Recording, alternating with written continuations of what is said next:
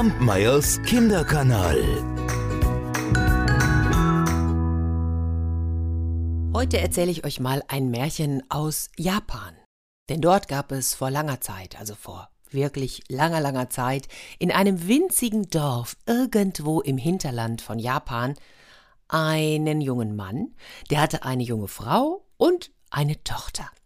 Die alle liebten sich sehr und das Leben, das äh, war jeden Tag gleich.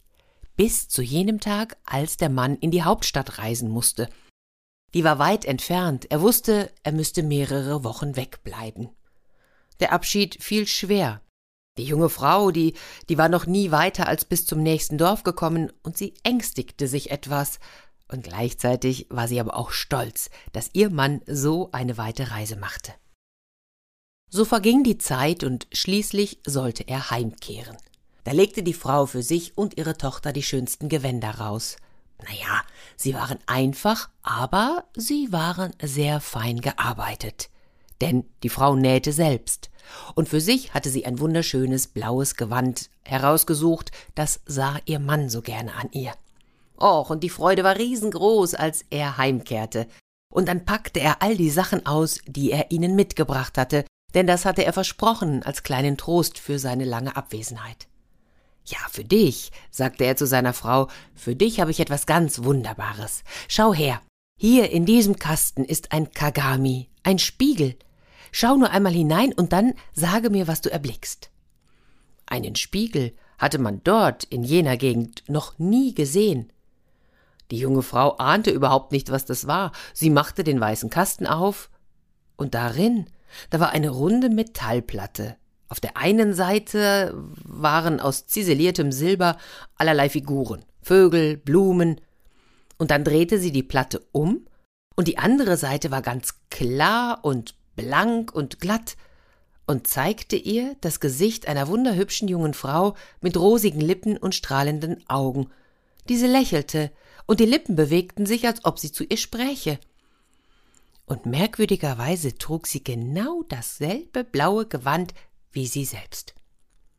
Der junge Mann freute sich, dass sie so überrascht und erstaunt in das Kagami hineinsah, denn genau so war es ihm auch ergangen.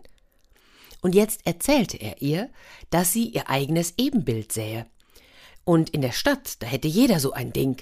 Nur bei ihnen, in so weltfremden Nestern, da sei es noch ganz ungewöhnlich. Die junge Frau, die war überglücklich über das Geschenk. Ach, man kann gar nicht zählen, wie oft sie am Tag in diesen Spiegel geschaut hatte.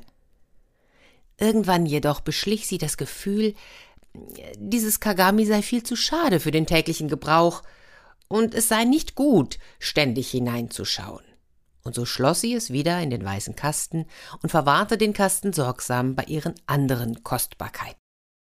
Die Jahre vergingen, und aus der kleinen Tochter wurde eine große Tochter. Und je älter sie wurde, umso mehr glich sie dem Ebenbild ihrer Mutter. Ihre Eltern hatten große Freude an ihr. Und wenn die Mutter nun ab und zu an den Spiegel dachte, dann wünschte sie, dass ihr Kind niemals eitel werden würde, und wenn sie im Spiegel oder wenn ihre Tochter im Spiegel sehen würde, wie schön sie wäre, tja, dann bestand die Gefahr, dass sie eitel würde und so verschloss sie von nun an den Spiegel noch sicherer und sprach nie von ihm. Und der Vater, der, der hatte ihn doch schon völlig vergessen. Und so wuchs die Tochter genauso wie die Mutter zuvor ohne Spiegel auf. Eines Tages aber, nach Jahren, geschah es, dass die Mutter schwer krank wurde. Die Tochter pflegte sie mit Liebe und Sorgfalt, aber es wurde nicht besser. Die Krankheit verschlimmerte sich. Als nun die Frau ihr Ende nahe sah, da, da holte sie mit viel Mühe den Spiegel wieder hervor und sie sagte, Liebes Kind, du weißt, ich werde bald sterben. Dann werde ich von all diesen Leiden, die mich jetzt quälen, erlöst sein. Wenn dies geschehen ist, so nimm diesen Kasten, nimm das Ding, was darin ist, und versprich mir, dass du jeden Morgen und jeden Abend in dieses Glas hineinschaust. Du wirst mich darin sehen, und dann wirst du wissen, dass ich immer in eurer Nähe bin und dass ich über dich wache. Das Kind gab der Mutter unter Tränen das Versprechen und kurze Zeit später starb die Mutter. Die Tochter hielt die Worte ihrer Mutter heilig. Jeden Morgen, jeden Abend schaute sie in den Spiegel, und sie schaute lange hinein. denn da sah sie das lächelnde Gesicht ihrer Mutter. Nicht so blass und abgezehrt wie in der letzten Zeit, als sie krank war, sondern wieder die schöne, heitere, blühende junge Mutter vergangener glücklicher Tage. Und jeden Abend erzählte die Tochter dem Bilde im Spiegel, was sie am Tag getan und erlebt hatte, all die kleinen Sorgen und Kümmernisse, und jeden Morgen, da bat sie um den Segen und den Beistand der Mutter. Und so, so wurde sie ihrer Mutter immer ähnlicher. Bei allem, was sie tat, dachte sie daran, ob es der Mutter gefallen würde, ob sie es ähnlich gemacht hätte oder wie ihre Meinung dazu sei. Und wenn sie einmal abends dem Spiegelbild sagen konnte, heute, heute glaube ich, war ich genau wie du, dann lächelte das Spiegelbild glücklich. Der Vater, der bemerkte irgendwann, dass seine Tochter morgens und abends mit so merkwürdigem Gebaren in den Spiegel schaute, und so fragte er sie eines Tages danach. Da erzählte ihm die Tochter, dass sie jeden Tag in dieses Glas schauen würde, um die verstorbene Mutter zu sehen, und, und ihr könne sie alles sagen, was sie auf dem Herzen habe. Und dann erzählte sie, dass sie es der Mutter auf dem Totenbett versprochen hatte, und dass sie dieses Versprechen niemals vergessen würde.